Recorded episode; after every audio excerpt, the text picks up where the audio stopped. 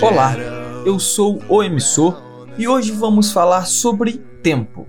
O tempo é a duração relativa das coisas que cria no ser humano a ideia de presente, passado e futuro, período contínuo no qual os eventos se sucedem.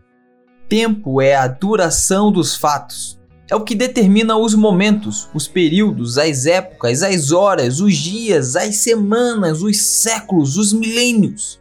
A palavra tempo pode ter vários significados diferentes dependendo do contexto que é empregada. O tempo pode ser usado para definir o momento atmosférico, o clima e as estações do ano. Existe o tempo musical, é cada uma das partes completas de uma peça musical em que o andamento muda, é a duração de cada parte do compasso. Existe o tempo verbal, que é a flexão indicativa do momento em que se refere o estado ou a ação dos verbos, passado, presente ou futuro. A Bíblia diz que para tudo há uma ocasião e um tempo para cada propósito debaixo do céu.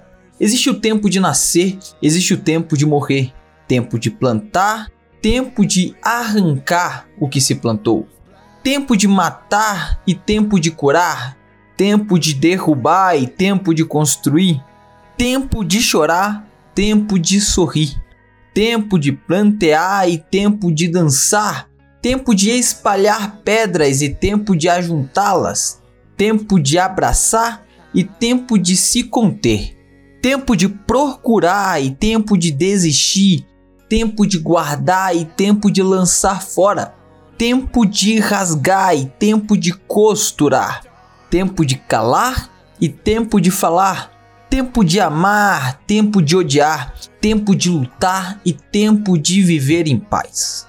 Não importa o tempo, o tempo é algo humano, pois somos limitados e aprisionados por ele. Deus não está preso ao tempo pois nada que foi criado o limita.